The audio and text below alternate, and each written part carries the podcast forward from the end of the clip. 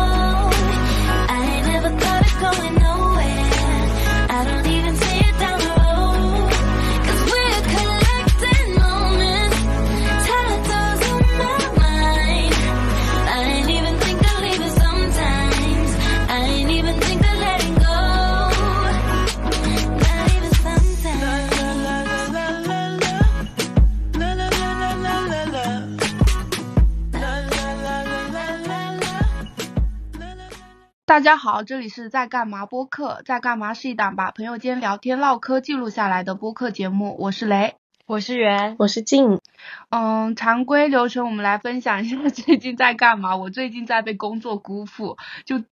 过去的一周我非常沉浸的在工作当中，然后包括连下班都在工作，但是收获的结果就不怎么样，所以就在被工作辜负的一周。嗯。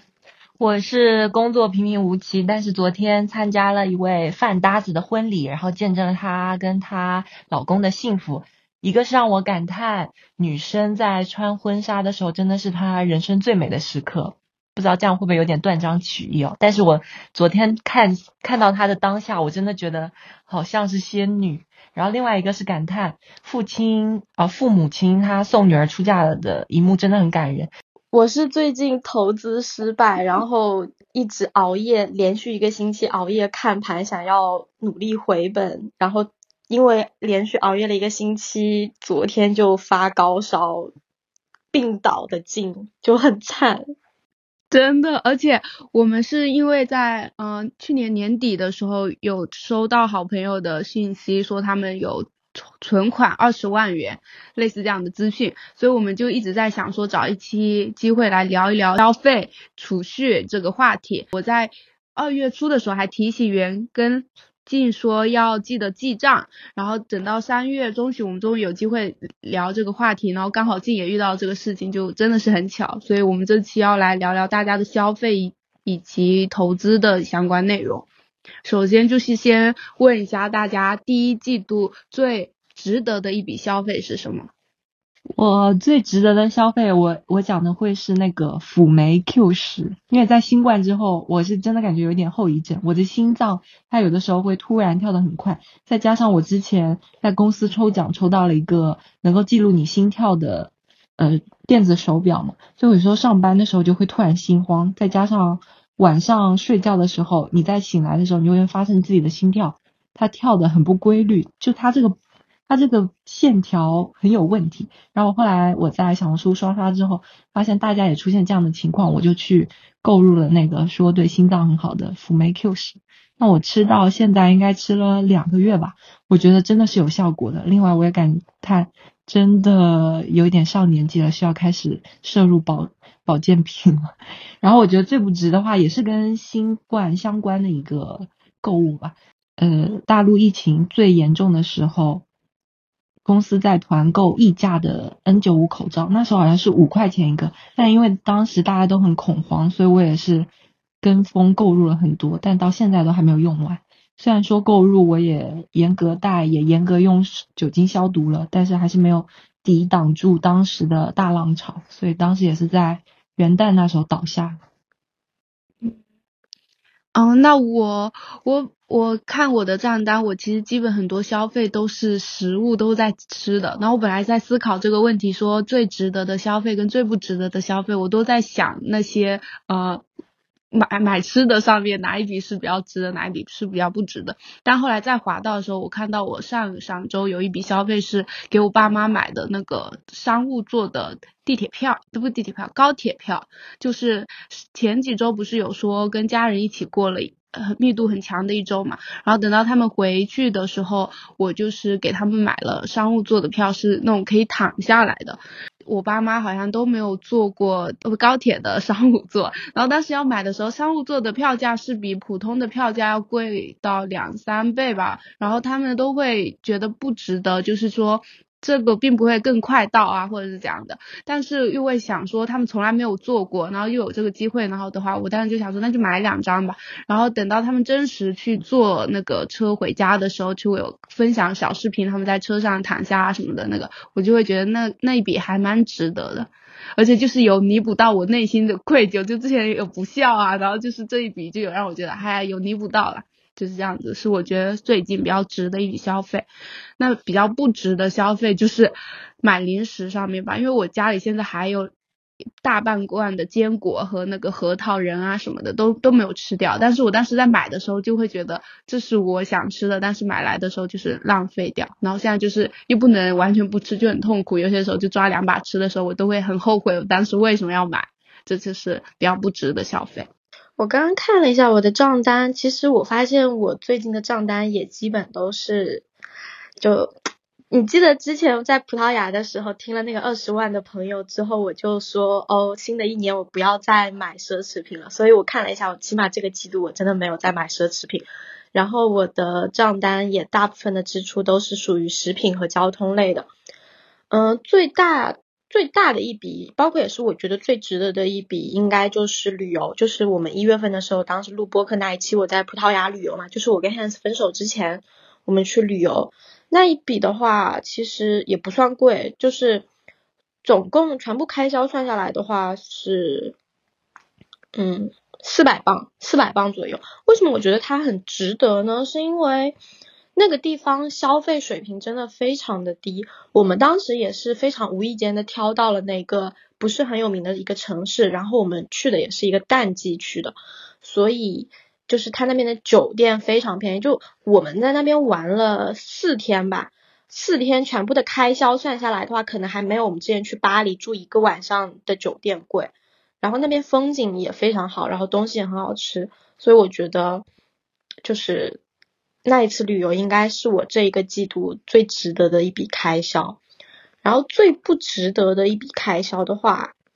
其实没有，因为其他其他其他开销都是吃的东西，所以我觉得没有什么值得不值得的。那就是硬要说的话，你觉得你第一季度就没有不值得的消费是吗？如果真的硬要说的话，可能有一笔吧，就是二月底的时候是这样的，就是因为我二月底不是要搬家嘛。然后搬家，我有一个朋友过来，就是我的前同事过来帮我搬家，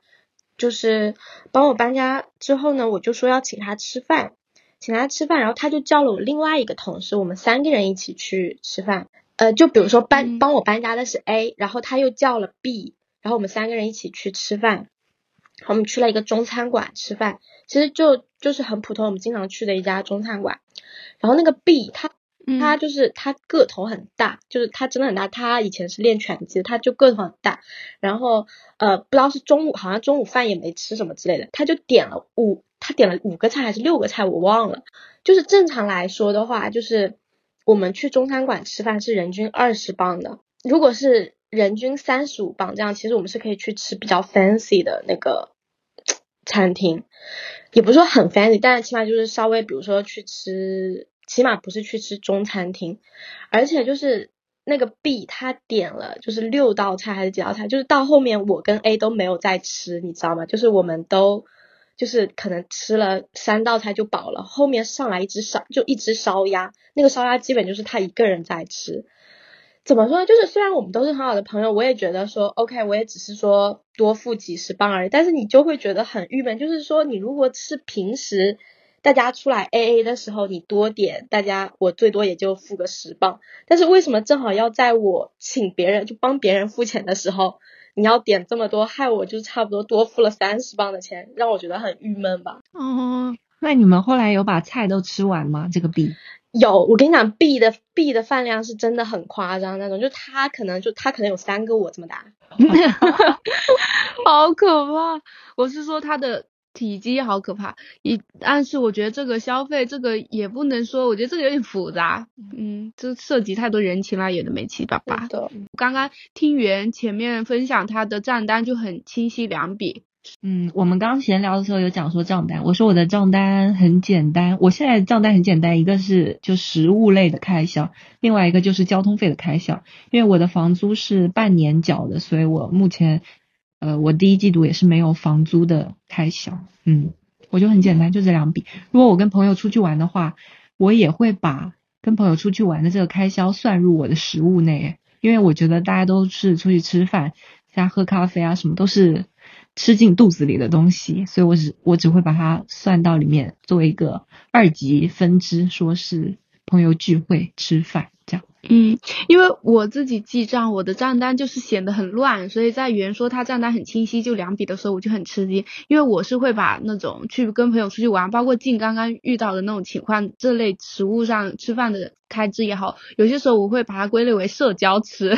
就是因为社交吃的饭的，就类似这样。然后出去玩的话，那是咖啡啊、蛋糕，或者又会是另外额外的算一笔支出，就不会归结到日常的吃饭三餐里面。是这样，我和我和雷是一样的，就是我自己在家吃和去外面吃，我是算在不同的里面的。因为在英国，你自己在家吃和在外面吃的价格差的太大了。我自己有的时候会给自己列一个，就是各个分类的 budget。如果如果我把去外面吃也算在就是食物里面的话，就我的食物是绝对是会超标的。就有的时候，比如说我去外面吃一顿，其实是够我自己在家里面吃一个星期这样的。啊，那我有几个问题想问，就大家比如说在买东西的时候，是会直接加入，呃，直接购买，还是先加入购物车给它放一放，就让它凉一凉，让自己头脑清醒一下？就是嗯，我以前是。嗯，我想好买什么东西，我就去看，然后买马上买。那我现在就是我想要买咖啡豆，我先去看了，但我家我会先放在那里放一段，就不会马上买，就是是有一个变化。因为像去年我也是，也是上一期我们想说二十万冲击那一次，我就是不是发现我很爱在山姆上面购物，然后就囤货囤很多东西，但实际上并不缺嘛。也是因为发现这个事情之后，我就是为了让自己不要再有囤货这个习惯，所以我就是加购物车之后，我会在。再去翻一下我自己这个东西是不是真的没有了，真的缺了。那如果还是可以再用一段时间，或者是还是有其他替同类品的话，我就不会再买。但我以前是不是这样的？我以前就会想说，虽然我还有这个咖啡豆，但我只想要，就是我已经不想喝原来的，我会呢有这种变化。嗯嗯，或者虽然我有 A 牛奶，但我就是要这个 B 牛奶，我 A 牛奶已经不想喝了，我会这样。但现在就是出于各种考虑，我会先把 A 牛奶先喝完，我再去买新的。嗯，我觉得我没有办法回答这个问题，因为我是没有办法做到像你们那样子，就是马上下单马上收到。我一个月我一个月转运一次，所以我相当于说我一个月只有一次购物机会，就想买的时候。哎，那那种呢？比如说你在家里刷手机刷刷刷，然后你突然看到有一个口红很好看，你会第二天马上去买它吗？还是让你自己冷静一下？哦，你说就在你很方便的情况下，就在你上班隔壁。我觉得，我觉得是取决于这这一类东西是必要消费还是非必要消费。如果是，比如说像，嗯，我有很多支口红，或者说我已经有很多个这个眼影盘了，然后我看上新的话。我可能会加入购物车冷静一下，然后如果是衣服啊什么之类的，我也不缺衣服，所以我都很多加入购物车，然后不会马上下单。但如果是一些比较必要的消费，比如说营养品这种，我就不会花很多时间去犹豫，我就是挑完就下单这样。原来你还有有一类支出是营养品，我刚刚你也买，我刚刚还想说就是有备原种草，我也想去买那个辅酶 Q 十，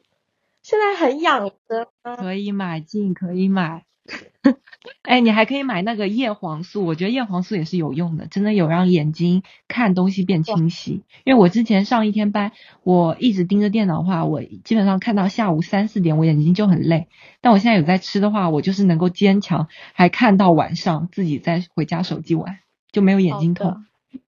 我有被原安利这个叶黄素，但是我就是实际操作吃上面，有时候就经常忘记吃。三天打鱼两天晒网。对，嗯，这个的话我衍生出来是我用东西的习惯，因为我用东西是一进一出，但我跟雷就很不同，雷是同时开很多在用。如果是我的话，我绝对不会开五支护手霜在那边用，你家就有。哪有五支那么夸张？一支很多，这里一支，对，客厅一我的支，厕所一支，物卧室一支，办公室一支，你包里还有一支。对，这就是我的习惯，就是我我我想要我就是有涂护手霜的习惯，所以我就是要我随手我在客厅沙发上会放一支，房间里会有一支，就是我希望我随手就是能涂啊。我之前润唇膏也是这样的理念，但结果后来就是丢个丢不见了，我现在一支润唇膏都找不到。你知道你这个的弊端是什么吗？什么里面五支有三支都已经要过期了。好吧，而且还原原还很看不惯我的一点是我同时使用很多种那个洗发水，原也非常讨厌我这一点，就是我不会我不是把洗发水，讨厌他，真的非常非常揪我这一点，就 我不是讨厌你这一点，而是我觉得你两种换着用就可以了。他一下开了五支在那边一起用，哎，哪有五支这么？你怎么没有？五支？你继续数。嗯好吧，这个就无无言以对。我跟圆一样，就是是一进一出的，所以就可能就是说快用完，就是差个四五次可能就要用完了，然后我才会去买。我我不会囤货。这个问题我就可以用牙膏来来回答，就是我我有那个恐惧，就我我一直很很喜欢用一款牙膏，然后我一般是用一条囤一条，那我就是囤的那一条要拆开用的时候，我就会很焦虑，我就会想再买一条这样子，嗯，就一一般是正常正常逻辑就是这样子。我可以解释一下为什么我从来不囤货的原因是什么呢？因为我搬家搬的很频繁，我特别怕我要搬家的时候，我还有很多囤货是没拆的，就相当于说要增加我搬家的压力。嗯，是的，是，这也是另外一点，就是租房子有的时候很不便利的一点，就是你有时候在购物的时候，你就会想啊，我这个搬家会很麻烦，然后我就不会买了。嗯，还有一点就是我们刚刚闲聊有聊过的旅游上的配比，你会花更多钱在体验那种就是高档餐厅，还是会花更多钱在体验高档酒店啊、高档旅馆就睡觉的地方？一千块你花多少在吃，花多少在住吧？嗯，我觉得对我来说的话，不是按照吃或者住来分的。对我来说，我就是我是非常典型的虚荣消费者。就是怎么说呢？我会在可以被看到的地方花很多钱。就举一个例子哈，就比如说我去法国旅游的时候，嗯，我就是可以住一晚，比如说一晚是六十磅，呃不，一晚是六百磅，就是差不多五千五千人民币左右一晚的酒店。就比如说我住一晚这个酒店。然后后面再住一千一千一晚的酒店，你可以理解我的意思吗？就是我一定要住一晚很贵的酒店，可以拍照，然后后面我随便住什么酒店我都无所谓。然后去吃一一样，就是你去吃一家米其林二星的，吃一家米其林三星的，就是拍照很好看很贵的酒店。然后其他其他时候你去吃，我去吃路边摊我也无所谓，就是这种，我就是非常典型的虚荣消费者。我刚刚觉得这问题很难回答，也是因为按照。就是感觉确实就是你去这里你吃的我因为我在吃上面基本都没有什么就一定要吃或者一定要去的那个点都还蛮随意，觉得都可以。那住的话只要不是太破烂也都还行，所以我就觉得还蛮难回答。一千块你要我是多给吃呢还是多给住，我就觉得都行吧。而且我嗯比较就基本旅游经出去玩的经历我。感觉我好像并不是一个爱旅游的人，嗯，对我后来有后知后觉接受这件事情，因为大家好像都说你的什么，好像大家都应该爱旅游，就是大家可能想说都应该爱小狗一样，就是旅游这件事应该大家都爱，但我其实就有一种平平，就是有就就就我就是那种比较随波，就有人带的话那可以，那如果你要我自己主动去为了这个旅游耗费心经济就去。马上去撮合这个，我就会没有动力，就觉得还好，没有那么想有也可以，没有也无所谓啊。嗯，对对对，如果有的话要付出很大代价，我就想说算，就这样旅游对你来说，只要有一点点麻烦，你可能就会说 no。，maybe，而且如果让你请假的话，你有很很大几率你就会说啊，那算了，你们去吧。嗯，很大可能会是这样，而且我会就刚刚包括你刚才说的一千块在吃上住上，我也是只能想到跟静一起出去玩的那时候，就静静去确实是他就是要住这个酒店，导致我们那天好像去去三晚还是几晚就睡不同的酒店，要拿着行李箱去不同的酒店，而且吃上面好像确实也没有很在意，就是吃什么吃便利店随便搞点吃的有的没，或者其他有好像也都行，就更多还是在体验上吧，我觉得也蛮快乐。嗯，我是之前大学的时候跟同学旅游，我有发现，我好像对住的上面，我是觉得只要是干净能睡就可以，因为我觉得你出去旅游没有那么多时间耗在旅馆里，嗯而且你如果没有狠狠心花到住到那种最高档，就像静一样可以拍照，你何必去住那个就是中等偏上档次呢？你住中等也是一样的呀。嗯，我就会觉得住中等也 OK，你要是住再普通一点，我也 OK。我觉得我会花更多的钱出去玩，出去体验，因为你都来都来了，你不在外面玩，你要回去睡觉。所以就跟去吃啊，或者说去逛一些有的没的。嗯，还有一点就是我之前旅游的时候，我不喜欢早上赖床，我希望你早上早点起来出去体验。我会觉得你为什么要来这里睡懒觉？但我现在有改变了，我现在有觉得，嗯，旅游嘛，还是大家觉得开心，怎么开心怎么玩比较好。这个也是我很困惑的一点。我在跟静一起出去玩的时候，就是完全能按照他定的行程来，就几点起床干嘛干嘛。但我在跟圆一起出去玩的时候，我就是很想赖床，我就是起不来，我就是要拖着他在就房间里再摸一会儿，再待一会儿，然后再出去，就会导致行程就没有办法按照计划走。我会觉得，因为我很多时候会退让，你你是觉得静不会退让吗？静不是不会退让，而是静会严格按照他的计划执行。他出去旅游，他会有他的计划，他一定要吃到这个打卡，这个八点就要去排。你要是拖到九点，你觉得静会理你吗？静肯定自己八点就在排了。他说我自己也要吃。好吧，好吧。对，我觉得是的。那接下来就大家聊投资方面的问题好了。那原先说，投资的话，其实我不是很会投资。我之前唯一做过的投资就是支付宝的基金，我好像是在大学的时候吧投了一点，但我投进去我也是完全不看，我只是后来，呃，有的时候比如说在网上小红书刷到大家什么，我也去跟风买一下。所以那时候我在我投的最多的时候，我手上有十几只鸡，然后大家赚钱都是赚一点点，赚一点点。嗯，但是后来在疫情的时候，不是呃白酒啊，还有医药什么大跌嘛，我就慢慢开始退，所以我现在大部分钱还是在银行卡。嗯，之前有朋友也有讲说，银行其实有那种活期，还有一个是什么什么利率的存款，我也觉得有点麻烦，所以到现在也还没有弄，所以我的钱就是放在那里而已。嗯，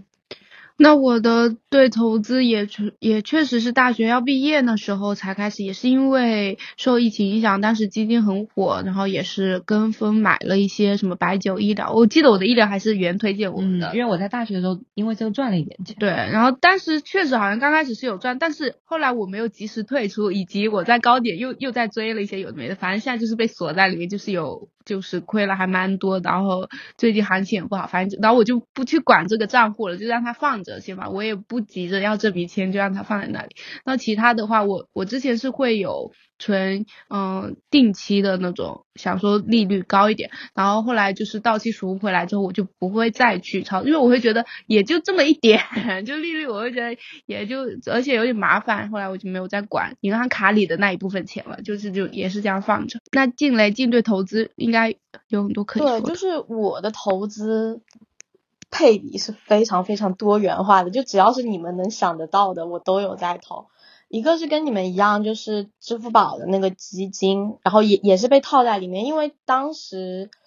我觉得也算是就是怎么说呢，算是这方面的知识储备不太够吧。就之前我们疫情之前赚钱，包括疫情之后，二零二零年的前半年其实也都是有在赚钱，那个时候其实算是牛市，但是后来嗯到熊市的时候就并没有及时止损，我觉得这个算是我在这方面没有知识比较欠缺的一个点啊。然后，嗯，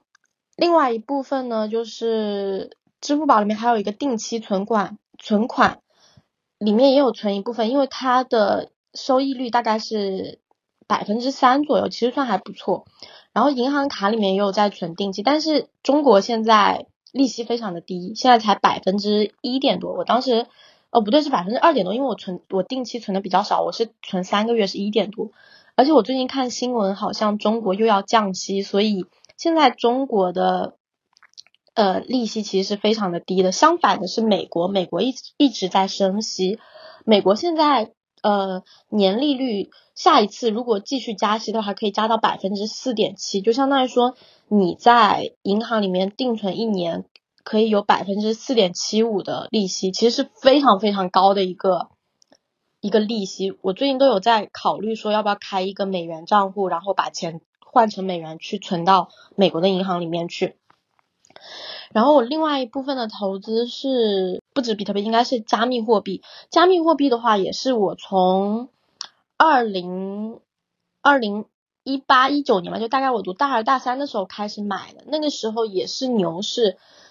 价格非常高，那个时候应该是三十二 K 美元吧，然后，然后我那个时候都是买现货，不是很多。后来到熊市的时候最低，我跟你说，比特币最低跌到多少钱呢？就是应该是今年的一月还是去年年底，跌到过十五 K，就是深深跌了一半下来。我最近不是投资失败，亏了大概四万人民币左右嘛，我都不记得是不是四万，大概但是大概吧，大概亏了四万人民币左右。就是亏在比特币上，但不是亏在现货上，而是亏在杠杆上。我等一下会说，大家聊到硅谷银行的时候我会说。然后另外一部分是美股，我美股其实是今年二月份才开始买的，就是今年二月份开始买美股，然后就是算算小赚了一笔吧。我当时他的契机是什么？是当时我跟 Hans 在聊天，然后 Hans 跟我说他最近在考虑买那个美国的国债。非常稳定，一年算下来可能会有百分之七的，就很稳定，而且会有百分之七的年增长率。然后我就想看一下他出的那个国债是什么，所以我就开了美股的账户。我之前在国内的时候有考虑开美股账户，然后感觉很麻烦，结果没有想到在英国开就非常的方便。我当时二月二十三号还是多少号的时候，我一开之后立马就买了三只股票。一只是 Unity，一家做虚拟 AI 的，一家是特斯拉，还有一家是 C，就是是被称为东南亚小腾讯的一家公司。然后我当时二月二十三号买了这个，买了这三只之后，我觉得可能是因为我当时买的节点很好，大概两个星期之后就暴涨，就是我当时特斯拉一百三十五块钱买入的，结果两个星期之后就就上了两百一，就你可以想象吗？就是。一百三十五到两百一，就两个两个星期的时间，我都快 double 了。我对我当时就一下子就赚了很多的钱，所以我当时感觉哦，就是感觉美股还是有点东西的。然后就是大概我的投资比大概就是这样的，所以其实你可以看出来，我以前一直自诩是一个非常稳健的人，但是你现在看我的投资比，会会发现我大部分都是。风险非常高的投资，谁自诩你是稳健的人？我打你这，你们两个才是稳健。对，但是因为是我以前我们不知道，我以前不知道你有就是买美股啊，我知道你是有玩加密货币和基金的，那我还有包括那个黄金啊，你以前有在说，我觉得这些是稳健的，但是我不知道你后面搞这些，觉得加密货币比特币这种稳健吗？刚开始他买的又不多，而且只是那时候才。多少啊？二零二零年吗？还是什么？更早啊！那时候我会觉得那时候那时候还没有什么，就是嗯，去中心化还没有那么明显突兀的出来的时候吧，就还比较早的时候，我觉得当时那个比特币什么的，我觉得还好。现在嘛，就是感觉确实是有点。我也觉得我是近几年变的，我以前真的没觉得我。哎，我觉得我也要反思一下，就是我好像太急于赚钱了，所以就是选了很多风险很高的投资。嗯，觉得可能是野心变大了吗？因为你尝到甜头了。我也觉得确实是有一些确实是成功了，然后就是的，是的，就是我讲一下我最近亏了很多钱的那个加密货币，就是我之前都是买现货，就是呃你高点高点卖出，低点买入，就是你赚这么一点钱。但是我不知道为什么我二月份的时候，我又要讲到 Hans，就是我一开始其实并不是很了解干岗这个东西，但是后来有一次 Hans 就跟我讲讲了干岗这个东西，他当时跟我讲完之后，我并没有马上去做干岗，后来可能就是过了几个月之后吧，我就突然有一天，就突然有一天就想要说，OK，我浅浅试一下干岗。干岗的话，就是最最大是做十倍嘛，就是相当于说，之前你玩现货，你其实是只能走单边行情的，就你在低点买入，高点卖出，你才能赚钱。如果你在你买入之后，之后一一直跌，你其实什么什么都做不了，就是你如果卖出去的话，你就你就是亏钱。但是干岗的话是两边都可以做，你不管是多还是你不管是涨还是跌，你其实都是可以赚钱的。如果你是如果你预计到它这个东西要跌了，你就可以就是借借钱先买入买入股票，然后等它跌下去之后，你再把它本来说这个股票是一百块钱一股的。然后你预计到它会跌到五十块，短期之内会跌到五十块，你就先向银行，也不说银行，你先向机构借十股这个股票，然后等到它跌了，跌到五十块了，你再花自己的钱去买入十股，然后还给银行，中间你就净赚了五百块钱，就是大概这个意思。而且它十倍的话，就相当于说让你的本金翻十倍，翻十倍，你赚的利润空间就更大了。我当时。在玩，在开始第一次浅试干岗的时候，可能就正好在一个比较好的一个时期，是处于他们在拉横盘的一个时期，就是它的涨跌幅度就有点像那个心电图，就是上去下来，上去下来，上去下来。你只要在低点买入，它就一定会涨上去；你在涨上去之后，你再卖出，它就一定会下来。就是它上去下来的就是幅度不会很大，而且它就不会超出一个压力线。所以我那段时间就赚了很多钱，就我每天上班的时候，就只要就是比如说我花两分钟的时间去操作一下，然后然后我再设置一个止盈或者是止损，我基本每天就相当于我可能每天花五分钟就可以赚五六十刀左右。在做的那种期限交易，就是所以期货对对期货现货的交易，所以我们我们公司的业务员也是每每天晚上看盘这种。嗯，就像近前段时间，因为那个 硅谷的时候，我们公司的业务员也是一整个大崩溃。我的转折点是应该是三月三号那一天嘛，我三月三号那一天做了多，就是我大概十倍干岗做了多哦。然后我顺便 Q 一点，就是我真的是完全没有经验，我我觉得。我真的是很蠢的一个人，就是其实干岗是一个风险很高的人，你如果没有这方面的知识储备的话，其实不应该去碰这个东西。我是真的完全没有这方面的知识储备，我我前期在做这个，我根本就我连画线也没画，就是什么东西都没做，就真的是完完全凭感觉去做这个事情，就是现在回想起来非常非常的蠢。然后我三月三号那一天，就是我我做了多，然后其实那天白天的时候还是在赚钱的。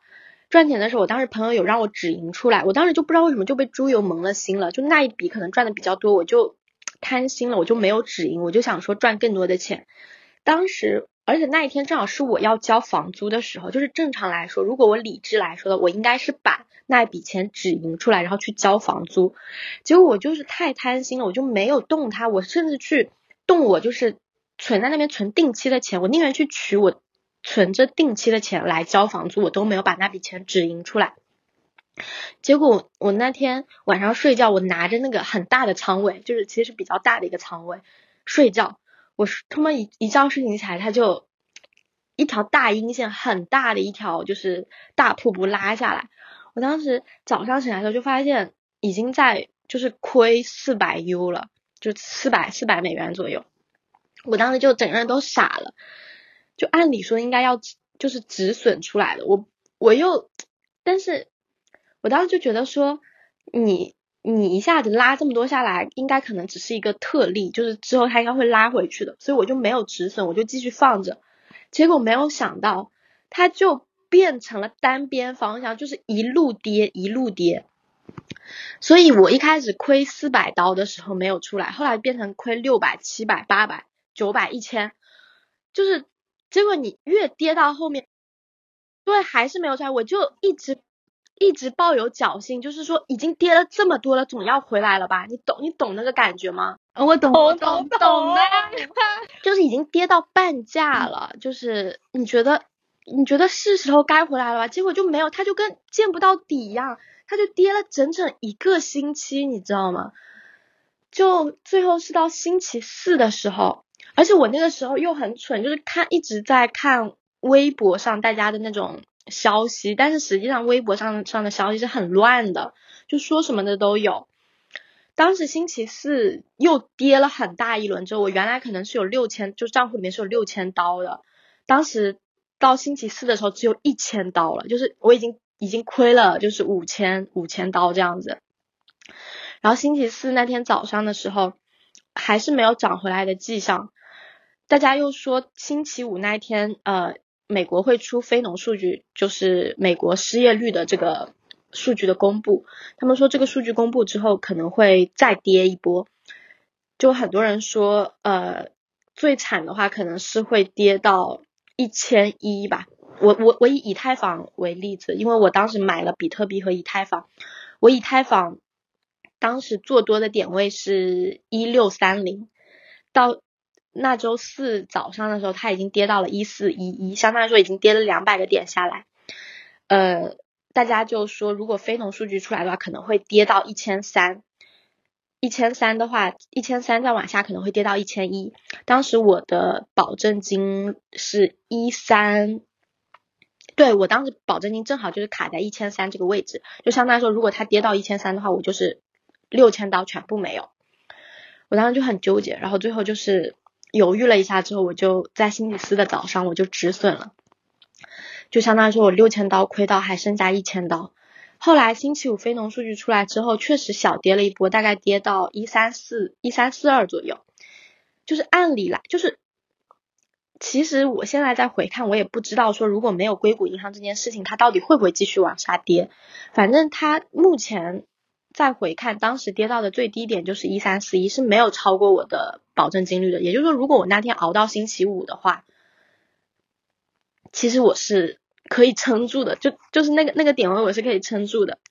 然后结果后来就是突然出现了转折，就是周末硅谷银行这件事情，我大概我就是我我大概跟大家讲一下硅谷银行这次暴雷事件。其实硅谷银行就是硅谷银行这次事件，我并不觉得它是真正意义上的破产，其实它只是一次非常严重的危机。就硅谷银行这个银行，它跟普通的商业银行不一样。它的客户群体非常的单一，只有 VC 呃风险投资机构和就是硅谷那些初创的那些科技公司。然后它这次危机和加密货币也有很大的关系，就是最近不是美呃美国一直在升息嘛，美国升息给银行带来的压力就是嗯储户在银行里面存钱，他拿到的利息越来越多，那么。这就意味着，呃，银行它自己本身的利润就会变得越来越少，因为它要给储户更多的利息了。所以这个时候，很多银行可能就会铤而走险去走一些风险性更高，但是回报率更高的一些投资。当时硅谷银行就是投资了加密货币交易所 FXT，好像我忘了那个交易所是不是叫这个名字。但是后来那个交易所爆雷了，所以它呃这个银行它的投资相当于说是失败了。当时是有两亿美金的一个亏损，两亿美金的亏损对一个银行来说其实并不是一个很大的亏损。我当时听他们说，对于硅谷银行来说的话，其实是一个非常小的一个亏损。他们也他们自己也没有觉得这是一个大亏损，所以他们在星期三的时候，就是我我我止损的前一天，他们发布了这个消息，结果没有想到，可能因为当今的市场环境太紧张了，大家有点就是惊弓之鸟的感觉。他们很坦诚的说了这件事情之后，也没有做任何的修饰和美化，没有做 sugar coating，就是没有就是美化这件事情，就是很坦诚的说了一件这个事情。结果当时几个 VC 机构的就是高层一听之后就很紧张，就去就要把这个钱就就要把自己存在这个银行里面的钱给取出来，并且去跟他们的就是跟他们投资的那些公司说。说就是最近硅谷银行可能会很危险，你你赶快去把钱取出来，就产生了这样的一个连锁效应，这也是硅谷银行自己没有预料到的。这就是我我前面说他们怎么说呢？用户结构太单一的一个缺点，就是普通的银行的话，它可能有打个比方，有一亿个用户，有很多是我们这样的散户，所以你一两个大头取出来，就是把钱取出来，其实影响没有那么大。但是像硅谷银行这种。同样的这种存量，他们可能只有一万个用户，每一个用户的钱的量都非常的大，所以只要有六百个人把钱取出来，就会产生非常严重的挤兑危机。然后还有一个就是加速他们挤兑危机的这个事情是什么呢？就也是比较讽刺的是，硅谷银行他们一直致力于做数字化，他们大概是在挤兑危机的前几天，他们刚刚升级了他们的数字化平台，可以实现就是所有的呃 banking 操作都可以在网上交易。就正常来说，你一些银行的话，你如果想要大额的存入取出的话，你都是要去银行去做银行柜台做操作的。那这样的话，你如果挤兑，你其实是要你起码是要排队的，你起码会有一个很就是很长的一个缓冲期。你如果是一万个人，你你要去取钱的话，你起码你要排个一个星期或者两个星期。如果有这一两个星期的缓冲期的话，你呃硅谷的高层其实是可以去找就是去找那个融资的。但是它这个银行实现数字化之后，所有人都可以在网上取钱，所以相当于说他们不到二十四个小时，两百四十亿还是多少亿，就一下子就把他们的钱就全部取完了。所以就是这件事情发生的非常非常的快，就相当于说是周末两天的时间，就是从他周四这件事情出来，呃，周三宣布这件事情，然后周四引发恐慌。然后，然后到就是呃周日的时候，就已经就是所有人都知道这件事，就已经已经就是大家都说他要破产，就事情发生的非常快。然后这件事情对于我的影响是什么呢？是就是我就是活生生的死在了黎明前，你知道吗？就是贵，我当时一六一六二一六二五买多进去之后，一直到跌到一四一一止损。跌了一个星期，我熬了，就是我痛苦了一个星期，终于止损了。结果，结果周末两天的时间就给我拉回新高，就真的就周末两天就给我拉回一期多少。也就是说，如果我那一天挺住，没有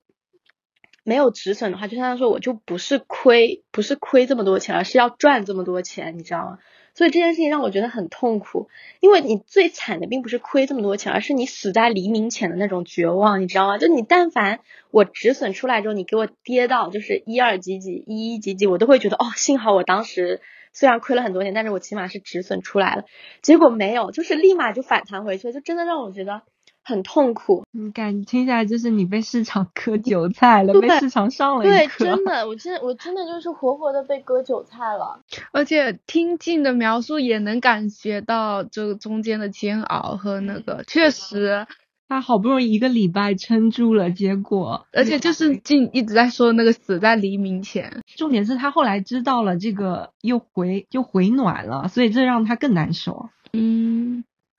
对，而且进前面刚刚分分享了那个硅谷银行那个事情，我在上周的时候也听了很多，就是业内的，就是他们录的播客在讲这个事，就其中他们有一有好几个都在讲一个点，就是硅谷银行就是说跟其他银行不一样，它对那些创业公司是有很大的帮助的，所以有些人就就对这个件事情表示非常可惜，因为就是没有。就是觉得这是一家好银行，就不应该落得这样的下场。但是你又不可能说，因为是一家好银行，我不去把里面的钱取出来，还是怎样？就我该保障的权益还是要赶紧去。所以就是有听到他们说这种，就觉得还蛮唏嘘的。嗯，我也是，我也我也是看了一个公众号，然后这个公众号就是讲说硅谷银行这次的事情，主要还是因为美国这个加息事件。然后就这样，他后来说硅谷银行在。就像静刚刚讲的那天，平铺直叙的说出了自己目前的处处境之后，他好像还直接卖掉了一些债券吧，然后这个就引起了市场很大的恐慌。然后对我的影响，我就是我的饭搭子他们有的是做业务的嘛，然后他们也是需要看盘的，他那天就。一天一个中午就一直在唉声叹气，但我已经知道我们要聊消费这个了，我就一直抓着他问说，我说啊，所以呢怎么样，对你有什么影响什么什么的？然后他是做呃大宗商品这边嘛，他就说原油一整个就是暴跌，然后我说，哎，那原油这样暴跌，对于我们正常的这种油价会受到影响吗？他说，其实这种原油原材料暴跌的话。对于那种生产商来说，利润获得的值就更高了嘛，所以说对油价好像也没什么影响。结果第二天，第二天吃饭他马上说啊，市场回暖了，昨晚还觉得什么什么，但今天一看已经回暖了。我说回暖是涨回来了，还是只是回到正常水平？他就说哦，只是回到正常水平。哦，我就哦哦，就是没有接下去。嗯，而且我们跟近近视真的就是有钱在里面，然后经历了这一波的那个涨跌，什么就是整个身心都俱疲在身上。那我们就感觉更多的都是间接听到的一些感觉是听新闻一样。对，而且但是对说这件事对我们生有没有什么实际影响？我觉得更多的也只是。对未来就那种预期或那种不安感吧，我会有，反正就是会有害怕这个就蝴蝶效应吗？哦，对，对我们今天是讲说，因为我们今天昨天一直在看那个重启人生这个日剧嘛，那我就讲说这里面女主的一些行为，说不定就是蒂摩利亚那边的蝴蝶，扇动蝴蝶，它扇动了翅膀，就影响了一整个轨迹。那还有讲说，就是我看那个公众号，他就讲说，硅谷银行这次倒闭是零八年经济危机以来。就是倒闭的最大的一个银行，而且就是像静说，我不知道他们现在算不算是就是倒闭破产，因为不是说有接管啊什么有的没。我也听很多人分析说，这个跟零八年的那个雷曼兄弟的那个什么是不一样的，不一样的。对，但这种宏大的叙事啊，都会让我觉得，天啊，我们现在是在这种 这种当中了吗？因为零零八年或者什么，当时那些都离我们太远了呀，都会觉得这跟我们，但是现在这个就会让我觉得，我们是在身处。其中的那种感觉，会变成一个标记式事件，我感觉就是未来会出现在那种什么经济史的书里面。哎，那静，你经过这次就是受损之后，你接下来会再对投资啊、你的储蓄啊、消费有什么改变吗？不会，我我觉得就是我现在依然就是花很多的心思在加密货币上，因为我觉得呃。我并不是那种说我亏了很多钱之后我就离开这个市场的人，而是我觉得这件事情对我来说像是让我交学费的一课，就我花更多的心思去研究那些知识面的东西。像我之前玩玩加密货币，我全都是凭感觉来的。现在的话，我就是会很认真的去了解那种消息面啊，去每天看那种财经新闻，然后去研究那些就是去画线啊、K 线啊这些东西。就我现在目标是能够把我亏的钱赚回来，而且进的这个会让我觉得他刚刚不是形容自己说，嗯，比如说杠杆这种风险大的事情，但他就是很猛的就不去了解，就是凭自己的直觉就上了，就觉得自己很蠢。但我觉得这个也是一种就是直觉的有用的地方吧，我会觉得就靠凭直觉能能去那个，我觉得也是另外一种。我觉得玩投资一直都是知识加运气吧。是的，其实理论的东西再好的话，你要是碰上运气不好也是没办法。而且我会觉得晋虽然没有说他他没有说那种很前期没有很了解说什么划线啦，有没有很真实纸面上的投资理论知识，但是他有那种认知，就是他是有这种意识的。所以我就觉得，比如说这个他就是因为我那天听也是听投资播客，他们就会有说你只能赚到你。呃，认知方面上面的钱，对，我就觉得苏进这个进这个就属于这个认知方面的钱，他就是认知在这里，他就能赚到这些钱的这种感觉。另外，进很有执行力啊，就是他知道这个很麻烦，他还是会去做。也不是说知道这很麻烦，就他知道有这一个方法，他就会去试。嗯，或者是他知道自己要什么吧，说我我不会退出，我要通过那个把这笔钱再赚回来。一直夸他的点，他的执行力很强。从之前那个健身房，嗯，然后总结完讲完消费、投资这些，回归到我们个人的话，那就是，呃，要再总结一下我们接下来的。我也想说，大家对下一个季度的消费，哦，有什么展望？有什么期望吗？下一季度的话，有什么目标啊？继继续不买奢侈品吗？还是怎样？对我这个月基本都没有去外面吃过，几乎没有。我们也是，我有发现我现在的消费，其实我二一年就刚工作的第一年消费还是挺高的，我基本上月光，但我现在能够稍微储蓄一点。现在回去看的话，就是当时的社交性消费非常高，因为其实，在杭州的生活成本也不低，你出去吃一顿饭，人均基本上是一百块，所以这种社交性消费还算是高的。嗯，当时特别高，而且我们每周都出去玩。嗯，每周就两天啊！你吃完饭，你晚上还要喝喝酒小酌，或者是下午会喝咖啡，或者是吃蛋糕之类的。嗯，而且你朋友一起去，你就一定会去参加一些项目，比如说呃做指甲啦，去密室逃脱啦，去什么玩有的没的。但现在我们改变会变得，不知道是因为疫情还是因为长大了，就会变得更多是宅在家里，就朋友几个一起摊着看电视，或者是一起摊着各顾各玩手机。我觉得是你变了，因为我觉得刚开始圆还会有对我发出那种疑惑，说为什么自从跟你在一起之后都不太出去玩啦什么什么，但现在圆就是很安心的，就是可以待在家里不带出去，嗯，有这种变化。那我接下来我是会想说降低我外卖的那那一部分消费吧，因为就是拉账单就是吃上面在外卖上花了很多钱，就想说多自己多做饭啊或者怎样的，减少外卖开支。嗯，这样我应该是要把那个银行投资搞起来，有活期的弄起来，嗯不然我现在钱只是放在那里当一个活期存款，有点浪费，还是可以弄一弄。好的，那今天在干嘛就聊到这里，嗯，希望大家都赚更多的钱啊。插播一条，我一直在玩的咖啡厅大作战，我现在已经玩了非常多关了，大家恭喜我吧。好的，恭喜你。好的，那今天就聊到这了，祝大家都赚大钱，拜拜拜。